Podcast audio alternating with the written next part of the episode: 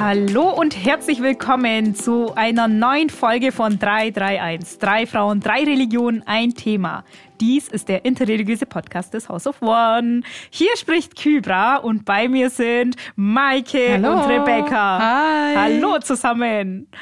Wie ihr letzte, in der letzten Folge ja schon gehört habt, werden wir heute über die Gotteserfahrung sprechen. Und ich habe ja letzte Woche oder im letzten Podcast auch schon erzählt, dass ich bei der Pilgerfahrt war und dass die Erfahrung für mich ganz, ganz, ganz besonders war.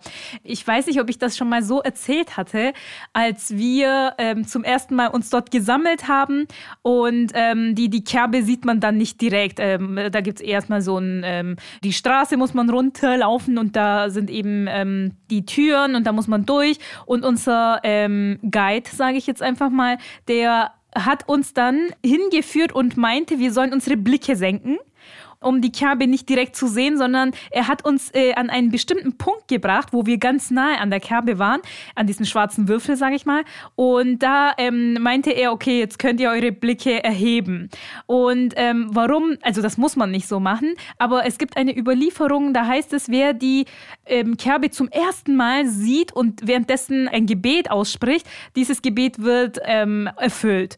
Alle Gebete werden zwar erfüllt, aber dort ist es halt eben ähm, sehr intensiver, sage ich jetzt mal. Und all die Jahre war es bei mir tatsächlich so, ich wollte schon eigentlich früher hin, aber irgendwie ähm, hat es nicht geklappt. Und ähm, all die Jahre habe ich halt eben die Kerbe nur von den Bildern, von, von den Videos gesehen und wusste auch gar nicht, dass es so gigantisch ist. Und dann waren wir eben vor Ort und äh, unser Guide meinte, okay, jetzt könnt ihr eure Blicke erheben. Und das war einfach so ein Erlebnis. Da habe ich mich auf jeden Fall wie zu Hause gefühlt. Ich weiß nicht, dieses Gefühl, an einem lang ersehnten Ort zu sein oder diese Bindung. Wahrscheinlich erhofft man sich natürlich auch diese Bindung zu spüren und jede Person macht dann eine, eine eigene Erfahrung. Aber in dem Punkt dachte ich mir, ich bin da, und ich möchte tatsächlich hier bleiben. Vielleicht nicht ewig, aber das ist jetzt natürlich jetzt nochmal so ein Ort. Ich habe nur die kleine Pilgerfahrt gemacht. Ähm, die große möchte ich auch machen, ähm, so Gott es ähm, mir ermöglicht. Inshallah.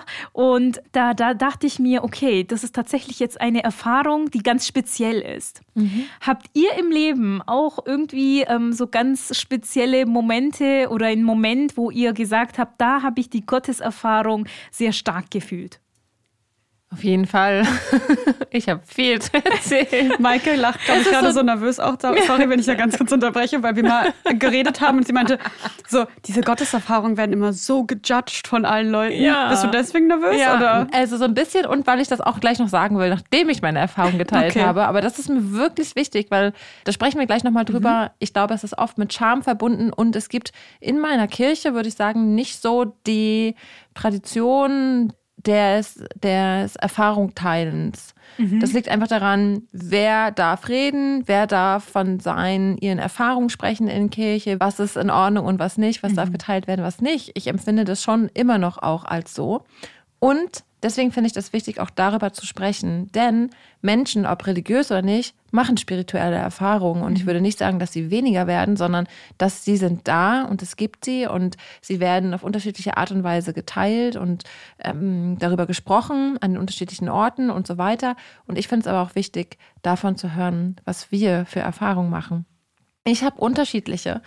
Und ich weiß nicht, wie, inwiefern und wie sehr ich davon erzählen will, weil es auch ziemlich mhm. persönlich ist wiederum mhm. und mich so in meinem Innersten berührt hat und noch immer bewegt, dass ich das irgendwie auch ein bisschen für mich behalten will. Mhm. Aber ich habe auf jeden Fall eine religiöse Erfahrung gemacht in einem Traum, den ich hatte. Mhm.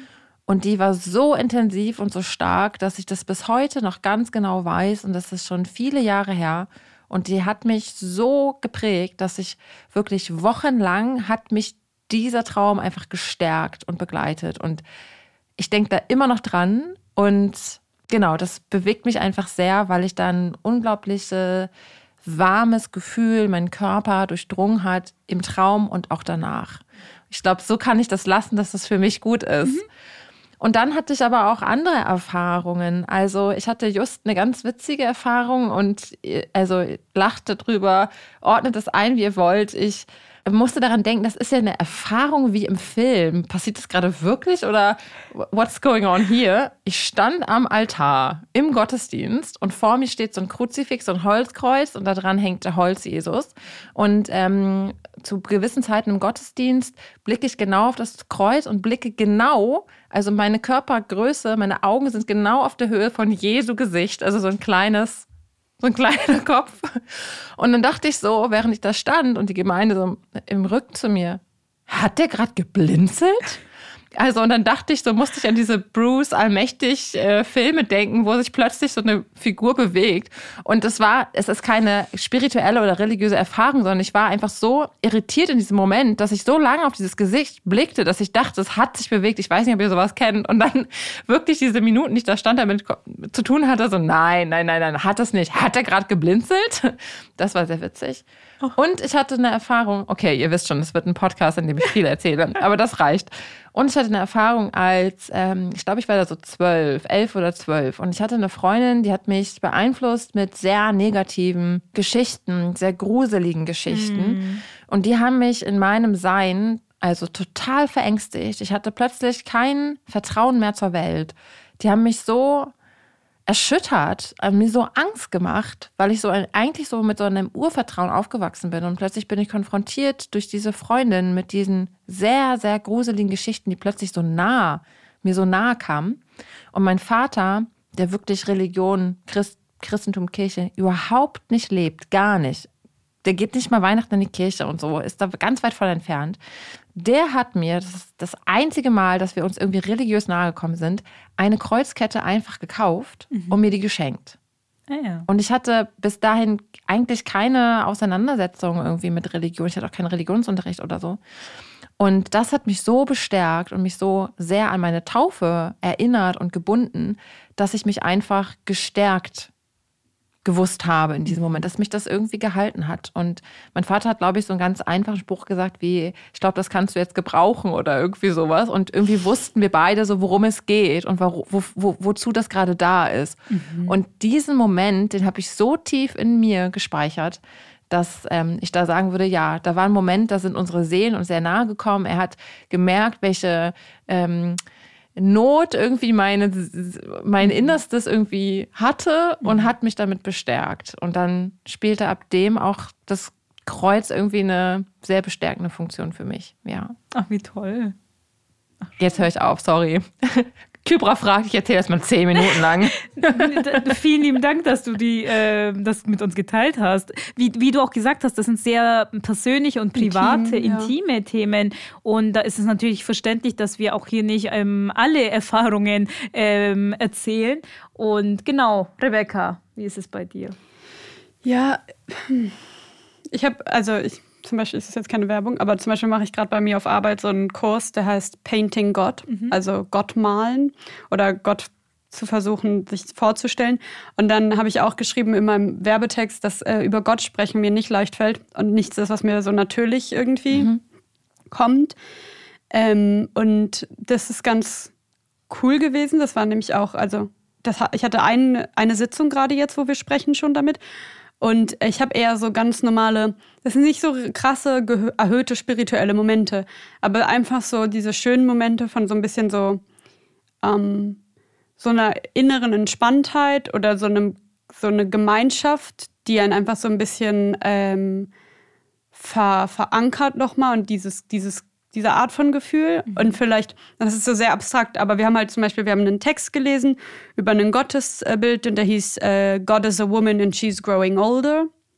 Dann so eine Imagination von Gott als ältere Frau. Und dann haben wir darauf mit äh, Kunst reagiert. Und das ist, ähm, dieses Konzept heißt Art Beit Midrash. Also mhm. Beit Midrash ist ja eigentlich da, wo man traditionell lernt und dann Art Kunst.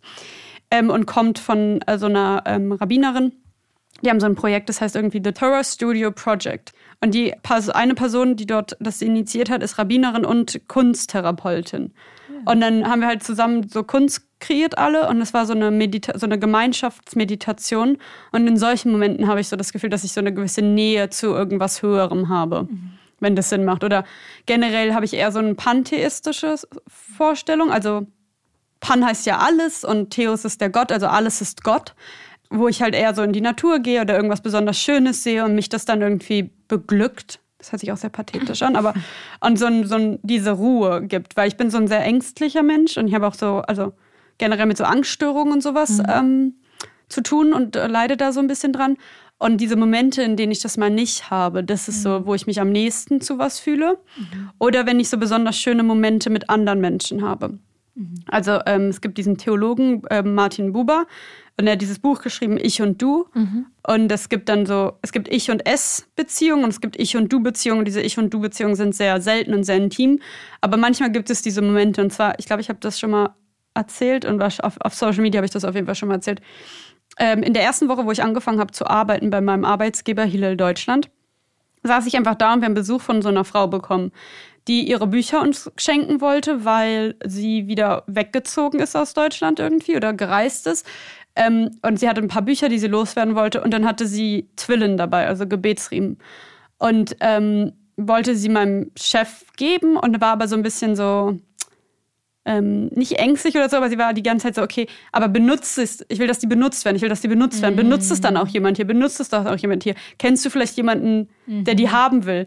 Und ich saß schon so da und es ist echt, also ist, wer mich kennt, es ist echt selten, dass man so irgendwie so sehr viel Freude in meinem Gesicht sieht. Und ich war schon so, so, ich so gelächelt wie so ein Honigkuchenpferd und war so, ähm, darf ich die haben? äh, und dann war sie so, sie war so überglücklich und sie war sich so gefreut und sie war so, und du weißt, wie man die liegt und weiß ich nicht was. Und ich war so, ja. Und ähm, dann hat sie mir einfach diese Twillen geschenkt. Mhm. Und wer, wer sich damit mal auseinandergesetzt hat, das ist nicht preiswert, mhm. sich sowas zu kaufen. Das ist schon eine Investition. Und äh, vor allen Dingen habe ich auch so ein bisschen ähm, ethische Probleme damit, mir neue Ledergegenstände mhm. zu kaufen. Das sind ja so Lederriemen. Äh, und es war so ein Geschenk, weil ich die ganze Zeit nach Secondhand Twillin gesucht habe, mhm. die noch koscher sind. Und dann ist diese Frau einfach gekommen, die ich nicht kannte, und hat mir die gegeben. Und wir hatten in dem in diesem Moment hatten wir so eine Nähe und mhm. sie hat sich so, ich konnte ihr so viel Freude geben und sie hat mir so viel Freude gegeben. Äh, und in solchen Momenten habe ich so oh, ja. was, was man vielleicht Gotteserfahrung mhm. nennen könnte. Mhm. Das, ja. das erinnert mich sehr stark an wenn wir zum Beispiel Koran äh, oder mehrere Koranexemplare zu Hause haben, dann ähm, sagt man auch öfters, die, die, dieser Koran ist nicht dazu da, um deine Wand zu schmücken, sondern um gelesen mhm. zu werden. Und, und das ist ähm, ja sehr wichtig, sie zu benutzen, ähm, so wie deine Gebetsriemen jetzt hier auch. Und ähm, ja, dat, weil, weil ja, das, das ist, soll nicht einstauben, es soll ähm, am Leben teilhaben und ähm, dich ja zu einer höheren Macht, äh, zu Gott ähm, näher bringen. Jetzt haben, hast du auch ein bisschen ähm, so ein bisschen definiert, was ähm, die Gotteserfahrung für dich so bedeutet. Vielleicht können wir noch mal ein paar Sätze dazu sagen. Ähm, was ist überhaupt die Gotteserfahrung? Ist das, ähm, was man beschreiben kann, oder ist das tatsächlich nur auf Gefühlsebene? Hat, möchte jemand dazu was ähm, sagen? Also ich würde sagen, das sind Erfahrungen, die Menschen mit Gott machen, in denen ein, in denen es Teil ihrer Wirklichkeit wird. Mm. Ich glaube, ich kann das gar nicht mm. und will es irgendwie, merke auch, ich will es gar nicht irgendwie weiter oder ja. tiefer beschreiben. Aber ich, ja. genau, ich glaube, dass sich da ja Himmel und Erde berühren in einem mm. Moment und zu einer Erkenntnis mhm. wird oder zu einer Gewissheit. Mhm. Vielleicht ist das sogar der, der, das richtige mhm. Wort, wo Glaube zu Gewissheit mhm. wird. Mhm. Das, ich glaube, das würde ich sagen, das ist eine spirituelle, religiöse mhm. Gottes Erfahrung oder auch Gottes Begegnung. Mhm, mhm. Ja, so ein Berührungspunkt. Oder man sagt ja auch manchmal, äh, mir wird warm ums Herz. Mhm. Ich finde auch, ähm, mhm. auch die Gotteserfahrung kann ähm, einem äh, ums Herz rum warm werden lassen. Ähm, ja, dieses Gefühl, ich werde gesehen, ich werde gehört ähm, und da ähm, stärkt sich eine Bindung. Mhm wir haben ja in unseren Schriften auch sehr viele Beispiele, wo Menschen Gotteserfahrungen und dann noch sehr spezielle Gotteserfahrungen gemacht haben. Sehr viele Propheten, ähm, wo wir auch jetzt über Beispiele auch gerne reden. Ähm, wahrscheinlich wird, werden auch ein paar Beispiele sich überschneiden. Deswegen schauen wir gleich mal, wer welches Beispiel mitgebracht hat oder erwähnen wird, sodass wir dann ähm, ein bisschen kreativer sein ähm, werden oder sollten, um neue Perspektiven äh, oder andere Perspektiven nochmal mit reinzubringen. Ja, wer möchte anfangen? Ähm, gibt es, äh, Maike, in deiner heiligen Schrift ein Beispiel oder zwei Beispiele, wo du sagst, oh ja, hier, diese Gotteserfahrung, die hat mich so inspiriert oder die fand ich so spannend ähm, und würde gerne davon erzählen? Ich würde gerne zwei anreißen. Ich ja. habe zwei Frauenfiguren dabei. Oh, ja. Einmal Maria aus dem Zweiten Testament, äh, Maria Mutter Jesu. Mhm. Ähm, bekommt mitgeteilt von einem Engel, dass sie ähm, ein Kind gebären wird. Und den Moment dieser Angst, mhm. also so, woher kommt diese Stimme? Nicht in diesen Worten, aber auf ähnliche Art und Weise fragt sie sich das. Wer, wer fragt mich hier, wer spricht hier mit mir? Ähm, Finde ich so interessant, weil der Aspekt der das ängstigt mich auch gerade und überwältigt mich gerade, diese, ne, diese spirituelle Erfahrung, mhm. die ich mache. Ähm, das ist für mich ein Aspekt, den ich irgendwie wichtig finde, der auch vorkommen sollte. Diese, diese, ne, ja, weil Gott diese Angst, auch oder? ängstigen kann, weil es so viel ist und weil es so überwältigend ist und so tief durchdringend. Und dann antwortet der Engel, fürchte dich nicht. Das finde ich so mhm besonders. Also diese, diese beiden Sätze zusammen, ja, geben mir viel und bestärken mich. Und das finde ich ganz, ganz wunderbar an dieser Stelle zu teilen. Und ich denke auch an Mirjam im Ersten Testament, die Schwester von Mose und Aaron, weil du, Rebecca, vorhin über Kunst gesprochen hast und Gottes Erfahrungen oder über Gott nachzudenken, zu, das hinauszulassen, was man in sich hat, ist mit Worten manchmal schwieriger, in dieser Theorie zu bleiben und geht dann mit der Kunst vielleicht ähm, einfacher in deinem Fall, wenn ich es richtig verstanden habe. Und denkt da so ein bisschen an Miriam, die ja tanzt mhm. und singt. Und so erfüllt zu sein, so lese ich diesen, diesen Vers, dass sie da so beschwingt. Und, so eine Ekstase. Ja, genau. So tanzt, geht nur, offene Frage mit Fragezeichen auch so ein bisschen, wenn eine Person so durchdrungen ist und Gott irgendwie gespürt hat oder erlebt hat. Und ich glaube, ich weiß den Wortlaut jetzt auch nicht mehr, aber sowas wie lobt Gott ähm, mit Tanz, mit, mit, mit Freuden, mit Jubel, denn er hat Ross und Reiter ins Meer gestürzt. Irgendwie ungefähr so ist der Satz. Und das, genau, finde ich total be bemerkenswert mhm. und das bestärkt mich auch, denn da würde ich dann gleich nochmal zum Thema kommen, die Erfahrung, die Frauen mit Gott in der Bibel machen mhm. oder ähm, generell die ähm, Erfahrungen, die Frauen mit Gott machen. Denn der Tanz oder die Ekstase oder auch die, die Kunst oder die kreative Art und Weise, wie Menschen darüber berichten oder erfüllt werden, wird nicht immer für so ganz voll genommen, sondern so dieses theoretische gedruckte Wort wird mal ganz oft, vor allem in der Vergangenheit, vor allem von Männern, irgendwie eher wahrgenommen und als wahr erachtet, als zum Beispiel die getanzte Erfahrung einer Frau oder der getanzte Ausdruck einer Frau, ihre Gotteserfahrung. Und da bestärkt mich Mirjam auf jeden Fall. Schön. Mhm. Dankeschön. Rebecca. Ich habe zwei und ich habe auch eine Frau mitgebracht mhm. tatsächlich, weil ich das ähm, super spannend finde und auch weil sie meine Namensgeberin ist. Also wir mhm. sprechen über Rivka. Und ähm, es ist ja so, dass ähm, Rivka heiratet ja Yitzhak Mhm. Und ähm, zunächst ist sie halt, und es gibt ja dieses Test, also dieses Narrativ haben wir in Bereshit, in Genesis im ersten Buch ganz, ganz oft. Das war auch gerade AKA, AKA, AKA. Einmal alle Begriffe genannt, damit niemand mir was kann. Ähm, und sie heiratet ihn ja und dann ist sie unfruchtbar. Und dann betet die Yitzhak und sie wird schwanger. Und wir wissen aber gar nicht so richtig, frage ich mich manchmal, das ist so eine kritische Lesart von mir, ob sie das überhaupt wollte. Weil es steht nur, dass er für sie betet, hm. dass sie schwanger wird. Und das ist in Bereshit 25 oder Genesis 25. Ähm, Vers 21 betet er, dass sie schwanger werden soll und sie wird dann schwanger. Und dann in 22, also im Vers 22 lernen wir, dass sie unglaubliche Schmerzen hat. Und dass die Kinder irgendwie in ihrem Bauch kämpfen miteinander. Und wir wissen ja dann auch später, dass diese Brüder tatsächlich mhm. ganz schön viel, ich Beef miteinander haben. Äh, Rebecca versucht cool und relatable zu sein. Ähm, aber ich glaube, sagt man gar nicht mehr. Hören. Genau, ich glaube, man sagt gar nicht mehr, ich habe Beef mit irgendjemandem. Anyhow. Und was ich so krass finde, ist, sie ist die erste Person in ähm, Bereshit, die selber rausgeht und Gott sucht. Davor ruft Gott immer und davor kommt Gott, mhm. also auch zu Abraham mhm. und so. Mhm. Abraham, also Gott spricht Abraham und Abraham sagt, Hineni, hier bin ich. Aber es ist auf eine Reaktion auf etwas. Und in äh, diesen Versen lernen wir, dass Rivka rausgeht und Gott sucht und er ihr Gebet dann auch beantwortet mhm. und mit ihr spricht und ihr erklärt, warum sie diese Schmerzen hat. Und zwar, weil zwei Völker in ihrem Bauch leben und diese Brüder sich miteinander auch mhm. ähm, Probleme haben werden und der Jüngere wird den Älteren überwerfen. Das ist auch ein sehr typisches ähm, Narrativ im, mhm. im ersten Buch Genesis Bereshit.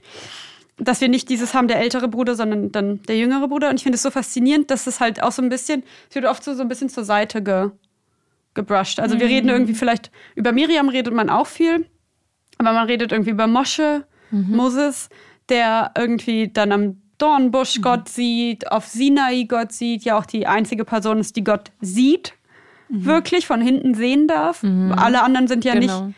Also es ist ja auch dann auch wieder dieses Angstmoment, was du angesprochen hast vorhin auch, was ich ganz interessant finde, weil äh, Gott wird oft mit dem Adjektiv Nora besprochen. Und Nora heutzutage auf äh, modern Hebräisch heißt furchtbar. Ja. Aber gibt es da nicht irgendwo die Stelle, so zieh deine Schuhe aus? Genau. Ähm, Mose zieht die äh, Schuhe Am aus. Dornbusch. Genau. Und ähm, hält die Hände vor sein Gesicht oder so, weil er sonst so geblendet mhm. wird oder so, ähm, ja, auch eingeschüchtert und, und beängstigt, überwältigt. Er hat ja auch gar keinen Antlitz. Bock. Ja. Also ist ja auch so, nee, Danke Gott. Genau. Aber ich möchte das gar nicht. Mhm. Ich weiß nicht, warum du mich ausgesucht hast. Und bei Zieh deine Schuhe aus, muss ich immer ähm, an die Moschee denken die Schuhe ja. auszuziehen mhm. in die Moschee. Komm, hat das, hängt das irgendwie damit zusammen? Gut möglich. In, in Ker wenn wir bei der Pilgerfahrt sind und ähm, um die Kabe rum, also in diesem Gebiet reingehen, müssen wir auch Schuhe ausziehen. Mhm. Ähm, genau, das, die sind die heiligen Städte und ähm, die sollt ihr äh, mit sauberen Füßen ähm, ohne Schuhe betreten. Mhm.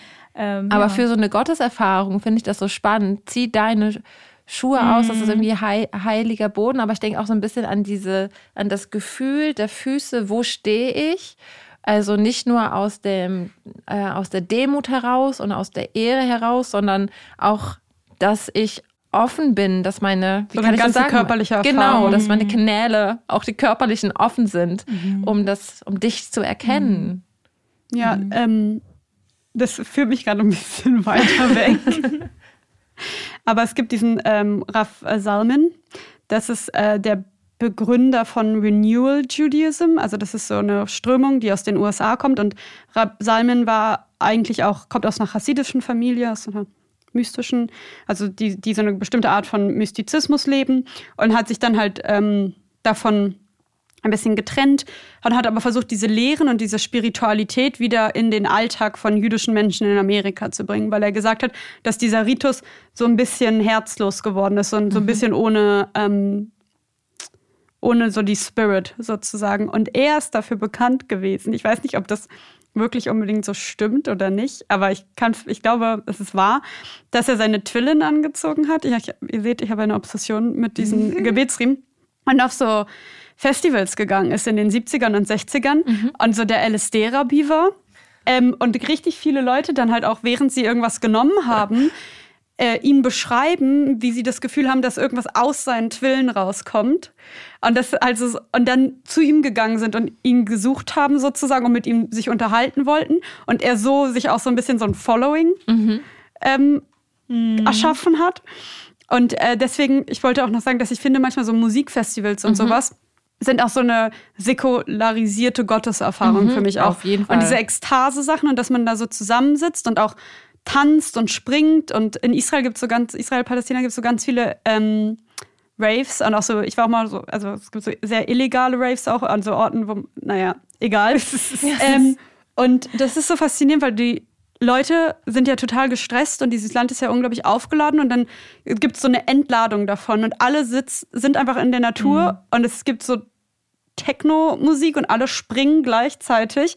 Und es ist auch so eine ganz interessante Vermischung von diesem Untermenschensein und diese Verbundenheit mit Menschen und dann gleichzeitig dieses komplett hemmungslose irgendwie. Mhm. Und dass man dann da so Gott findet. Und da habe ich ähm, so ein bisschen an die Chassiden auch gedacht, weil ähm, diese Myst also einer dieser mystischen ähm, Elemente ist das Singen von Nigun Nigunim heißen die. Das sind so Lieder, die keinen Text haben, ist dann immer so einfach ja da da da da da da da da da da und alle mhm. machen das zusammen und klopfen und ah, lange ja. und lange und da kommen Leute auch in so Trance-ähnliche mhm. Vorstellungen und ich habe an Derwische gedacht, mhm. ja. die ja auch tanzen und es sieht ja, mhm. ich finde es unglaublich schön, ich finde das mhm. ästhetisch so ansprechend ähm, und sich immer wieder kreisen und kreisen und ja auch immer die Hand nach mhm. oben haben in den Himmel und eine zum, genau. so zum mhm. Gründen. Vielleicht kann Kybra mehr erklären, aber ich finde es so schön, durch Tanz sozusagen Gott äh, zu erleben. Und das hattest du ja auch schon mhm. gesagt mit ja. Miriam eigentlich. Mhm. Ja, in so einer anderen Gefühlsebene zu mhm. sein und mhm. oh ja. Ich denke auch auf jeden Fall daran, an tanzen, feiern gehen. Das kann Techno sein, das kann auch eine andere Musik sein. Ganz oft wurde mir abgesprochen, wird mir auch immer noch ähm, abgesprochen, wenn ich schreibe, ich gehe gerne auf Festivals und ich tanze gerne. Mhm. Das hat doch nichts damit, das kannst du doch nicht machen als Pfarrerin. Ich kriege wirklich solche Rückmeldungen, aber mhm. ich finde schon und ich finde, das ist auch eine Form des Gottesdienstes ähm, und der Gottes- oder der spirituellen Erfahrungen. Also kann es sein, ne? Thema Unverfügbarkeit und so, muss es nicht, kann es sein. Und ich hatte so unglaublich intensive Momente der Verbundenheit mit Menschen, als ich da stand und getanzt habe mit Hunderten an, am selben Ort, vielleicht schon seit Stunden. Und ähm, es muss nicht, das bedeutet nicht, dass Menschen Drogen nehmen, automatisch möchte ich nochmal an dieser Stelle ja. sagen. Das heißt auch nicht, dass alle Menschen besoffen sind, so, sondern das Aber können Menschen besoffen vor Glück. Genau, genau. Mhm. Das, ja, ja, das finde ich auch nochmal sehr schön. Das kann, das muss nicht. Also ich will da nochmal sagen, mhm. bitte unterscheidet da. Mhm. Aber generell, dass Menschen zusammenkommen, ähm, die Musik dich mitreißt und mitnimmt. Und dann finde ich auch krass so The Power of the DJ. Also ich weiß nicht, ob ihr das kennt, aber welche Altar, Macht, oder? ja genau, aber welche Macht hat die Person am DJ-Pult und dann vor allem die Menschen zur Ekstase zu bringen ja. und dann pass auf, wenn die Musikanlage abstürzt, was mit Menschen dann passiert, nicht gut, sondern du hast auch eine Verantwortung für diese Leute, die gut durch diese Momente zu führen und sie genau dadurch mm. zu begleiten durch ihre Momente und Erfahrungen. Echt spannend, weil ähm, im Islam ist tatsächlich die Rede auch davon, wenn Musik dich von Gott entfernt, geht es in eine schwierige Situation. Und aber hier nochmal der Fokus. Ähm, was ist meine Absicht? Ähm, was bewirkt es in mir? Weil wenn ich, wie, wie ihr schon gesagt habt, nur Menschen sehe, die ähm, irgendwie nur besoffen sind, äh, unter Drogen stehen, dann ist es wieder was anderes. Und, und hier, ähm, do not judge. ich komme jetzt zu meinem Beispiel. Und zwar, ich hatte auch tatsächlich, äh, wollte ich Moses ein bisschen ähm, erwähnen. Äh, Moses ist der Prophet, der den Titel bekommen hat, Kilimullah, der äh, mit Gott gesprochen hat. Und ähm, ja, diese Erzählung ähm, von dem brennenden Busch haben wir auch. Und ähm, ähm, Moses fragt eben Gott, ob Gott sich ihm nicht manifestieren würde. Und ähm, dann, dann ähm, ist das bei der Erzählung so, dass Gott sich auf dem Berg manifestiert, aber der Berg hält das nicht aus, sodass es äh, in Stücken geteilt wird und äh, Moses Gott dadurch nicht sehen kann. Aber er spricht zu Gott. Und auch, dass er die Schuhe ausziehen soll, auch das ist ähm, darin äh, enthalten. Und ähm, äh, ja, in, in Gottes Erfahrung ist für mich auch so äh, verbunden mit Gottes äh, Vertrauen an Gott und das Spüren, dass Gott da ist, dieses, ähm, es muss nicht unbedingt Ruhetullah, also das, ähm, das Sehen Gottes sein. Ich muss ähm, nicht mit meinen menschlichen Augen Gott sehen, um die Gotteserfahrung zu spüren. Es ist tatsächlich auf einer Gefühlsebene ist es ganz, ganz unterschiedlich. Manchmal ist es ein kleiner Moment, manchmal ist es ein ähm, Moment im Gebet zum Beispiel oder nur, äh, ich weiß nicht, im Traum.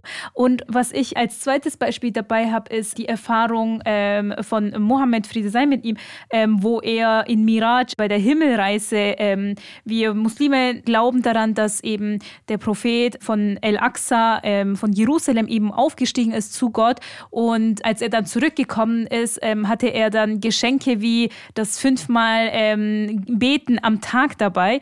Und warum sagen wir das Geschenk? Weil Miraj ist eigentlich die Himmelreise, aber dadurch, dass der, äh, dass äh, Mohammed Friede sei mit ihm ähm, Gott dort ohne Vorhang gesehen hat, war das so sein, das war das, das Höhepunkt seines Lebens. Und wir sagen, wenn wir am Gebet sind, ist es möglich, dass wir als Laien, sage ich jetzt mal, auch unseren Mirage, ähm, also die Gotteserfahrung ähm, erfahren können. Und deswegen ist auch so der innere Wunsch meistens da, dass man im Gebet diesen Moment so erfassen kann, dass man das auch so spürt. Natürlich klappt das leider nicht immer, weil manchmal kommt es zu kurz, manchmal ist man nicht in der Gefühlslage. Und, und da schließt sich jetzt auch meine ähm, letzte Frage auch an. Um die Gotteserfahrung zu spüren, denkt ihr, man muss da irgendwie für eine Atmosphäre sorgen oder kann die dann auch irgendwie unerwartet kommen? Also ist das so ein bisschen, muss man das so ein bisschen hinleiten oder das irgendwie äh, unbedingt wollen oder ist das auch manchmal so mh, mm, plötzlich ähm, passierbar?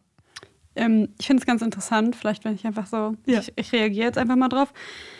Äh, wir haben ja für letzte Folge auch so ein bisschen über Jerusalem al-Quds geredet. Ähm, und da gibt es ja so diesen Zwang auch sozusagen, dass es da so eine besonders mhm. erhöhte Spiritualität geben solle. Und es gibt ja sogar das Jerusalem-Syndrom. Habt ihr davon mal gehört? Nein. Mhm. Das Jerusalem-Syndrom, es gibt im Krankenhaus eine ganze Abteilung in Jerusalem in der Psychiatrie, die nur dafür zuständig ist. Und Leute glauben, sie sind Maria, Leute glauben, sie sind auf einmal Jesus, Leute glauben, sie sind Paulus und werden so ohne dass sie irgendwas eingenommen haben, aber auch, ne? Also mhm. da wird da teilweise Tests mit denen gemacht, Bluttests und so, die sind komplett nüchtern, das sind keine Drogen im Spiel. Und die Leute haben einfach so eine. Okay. Irgendwas ist da in der Luft, sozusagen. ähm, und ich habe das null. Mhm. Jerusalem ist für mich der stressigste Ort auf dem Planeten. Ich finde, du kannst die Anspannung teilweise manchmal mit einem mhm. Messer in der Luft schneiden. Diese Stadt ist über, also auch ich habe ja da ein Jahr lang gelebt. Das mhm. ist nicht schön gewesen für mich. Oh außer einmal war ich ganz, meine eine Freundin und ich, eine, also einer meiner Lieblingsmenschen auch, die ich da kennenlernen durfte, sind einfach, wir, wir waren bei ihr nur zu zweit haben Schabbat gefeiert und wir waren beide auch so richtig so over it. Wir hatten so richtig schlechte Laune, waren richtig. Und dann sind wir einfach auf diese Schnapsidee gekommen, ähm, zur ähm, Klagemauer zu laufen um 1 Uhr morgens. Oh. Und dann, und es fährt ja nichts und alles, ne? Und wir haben uns einfach auf den Weg gemacht und sind zur Klagemauer gelaufen. Und eigentlich soll man auch nicht durch die Altstadt unbedingt nachts laufen. Und das ist nicht so der Hammer. Und dann haben wir diese alte Lady getroffen. Wirklich mhm. so eine ganz alte kleine Frau mit so einem, wie man so schön sagt, auf, ähm, auf Deutsch so ein ähm, Karren, äh, so ein Hacken. Mhm. Porsche oder wie genau, man, ja, genau. Hacken Porsche oder Renten-Mercedes? Nee, irgendwie sowas sagt man auch, ne? Porsche, oder? Ich Rentner Porsche? Ich glaube Rentner Porsche. Anyway. Und dann hatte sie das dabei und wer schon mal in der Altstadt war, das ist so ganz hügelig und schwierig, mhm. das da zu manövrieren, wenn man nicht able-bodied ist und einfach ohne Probleme laufen kann. Und die Frau war schon älter. Und dann haben wir ihr geholfen mit ihrem Wegelein. Und dann hat sie erzählt, dass sie ähm, super, super krank war und an der Klagemauer gebetet hat und gesagt hat, dass wenn ähm, sie geheilt wird, dann kommt sie jeden Schabbat hin und performt dieses Ritual an der Klagemauer. Und sie wurde geheilt und ob man das jetzt glauben will oder nicht, aber die Frau war einfach, oh, sie war die süßeste Frau überhaupt und sie hatte so viel, sie war so warm und es war so schön. Und es war auch, weil ich ja gesagt habe, so zwischenmenschliche mhm. Sachen geben mir Gottes Erfahrung. Und das war auch so mein, aber dann mhm. auch an diesem Riesenort zu stehen, an dieser fetten Klagemauer. Womit ich ja echt mein Problem habe auch, ne? Weil ich mhm. immer so denke, was betest du da gerade an? Und niemand war da. Und es war so ruhig und es war, und es war so schön. Ähm, und ich habe das, das war ja kein Erzwingen dann in dem Moment. Und es war, es war einfach so, so eine Schnapsidee, so, so ganz spontan. Und das war irgendwie so der krasseste Moment, den ich da jemals habe. Normalerweise, wenn ich da in der Klagemauer bin mit diesen ganzen Menschen, das ist so, ich will einfach nur weg. Ich will da einfach nur weg.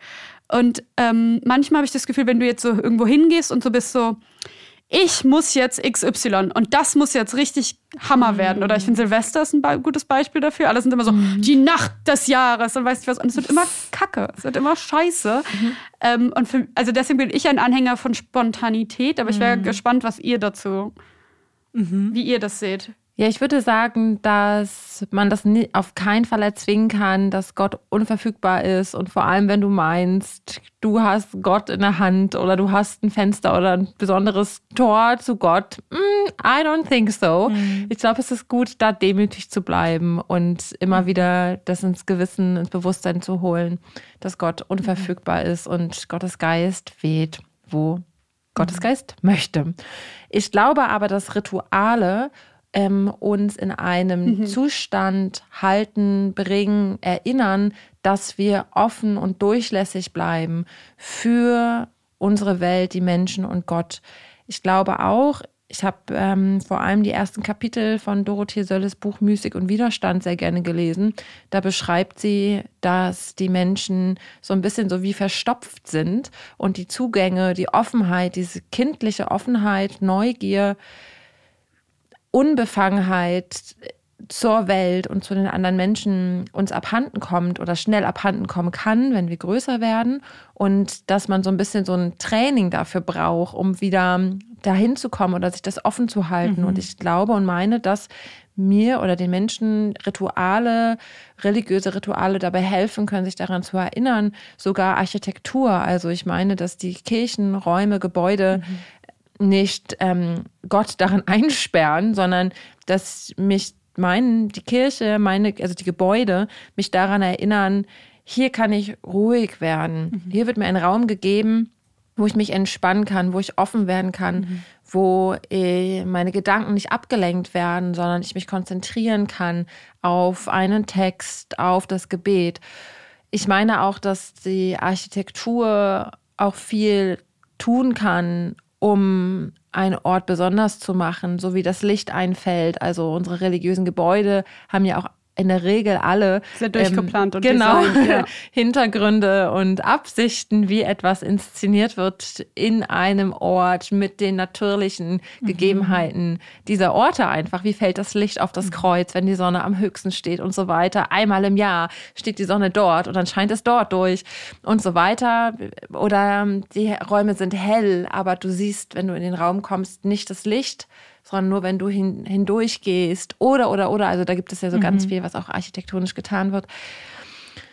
Ja, also ich meine, dass die Räume mhm. auch vieles dazu beitragen und dass es gut ist, dass wir nicht nur in unseren Wohnzimmern beten oder in, mhm. in unseren Küchen, dass wir nicht nur dort zusammenkommen an unseren wohnlichen mhm. Orten, sondern auch bewusst an andere Orte gehen, die uns mhm. hinausbringen aus unserem Alltag. Ja. Und ich würde total gerne ein Rave in meiner Kirche machen. Also wenn es irgendwie DJs gibt, die darauf Bock haben oder irgendwelche Leute, die das mit mir umsetzen wollen, schreibt mir. Ich habe ein großes Gebäude. Ich glaube, meine, also meine Gemeinde ist so cool. Ihr macht das bestimmt mit, oder? Ich hätte darauf Bock, denn ich finde, ja genau, äh, man könnte auch sagen, God is a DJ, das ist ja auch ein ganz bekannter Song. Ähm, ich glaube, dass Gott ja unsere Lebensmelodie spielt und den Takt vorgibt irgendwie unseres Lebens, in dem wir uns bewegen können, in dem wir uns bewegen. Und warum dann auch nicht tanzend? Ich will noch eine ähm, Sache auch so einbringen, warum das, glaube ich, so ein bisschen für uns auch schwierig ist, diese ähm, Ebenen zu erreichen. Und zwar gibt es ja, ähm, es gibt ja Max Weber, diesen Soziologen mhm. und äh, Ökonom, und er spricht von der Entzauberung der Welt. Mhm.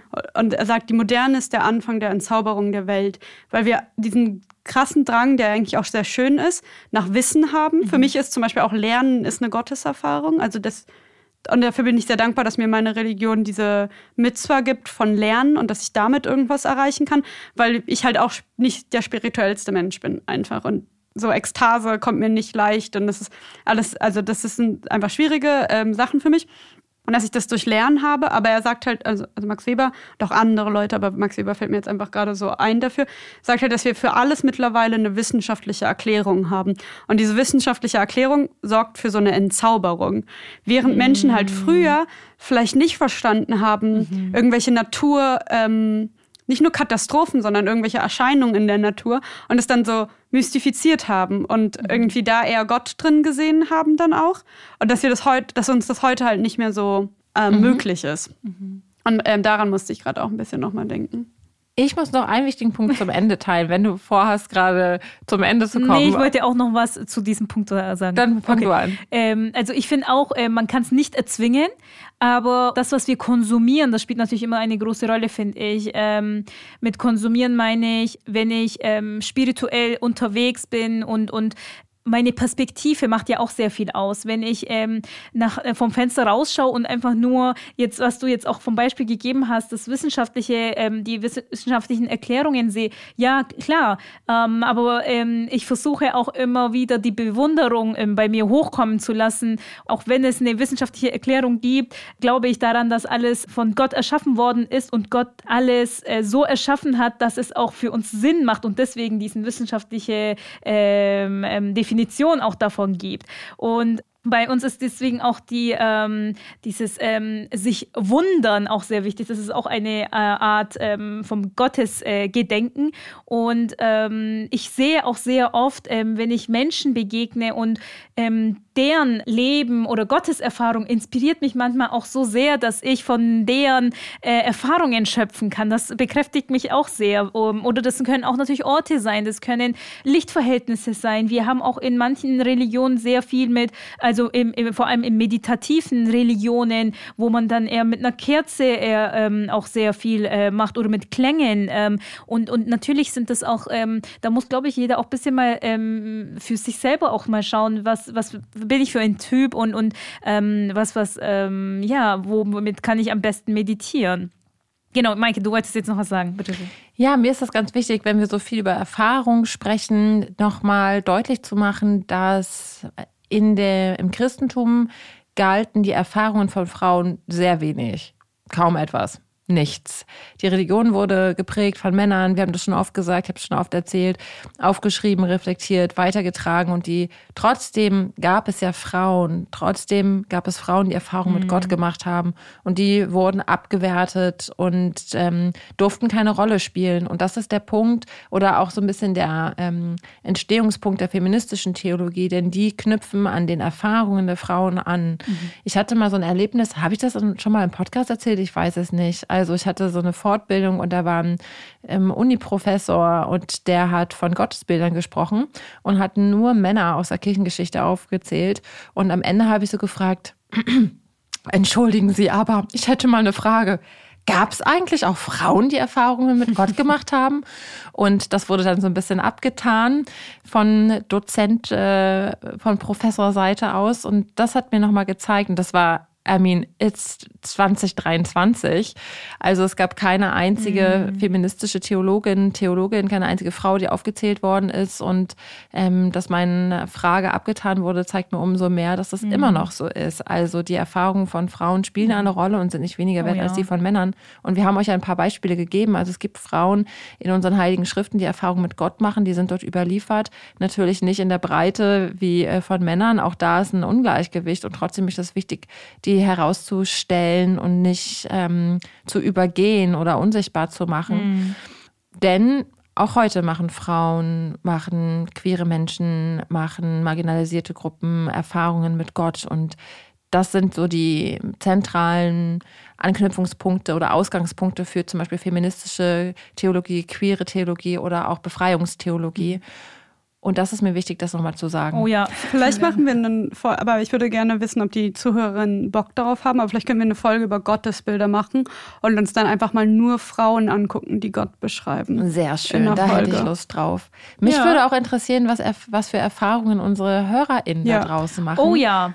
Schreibt uns eure Erfahrungen und was mir auch ganz, ganz wichtig ist, das möchte ich auch noch sagen.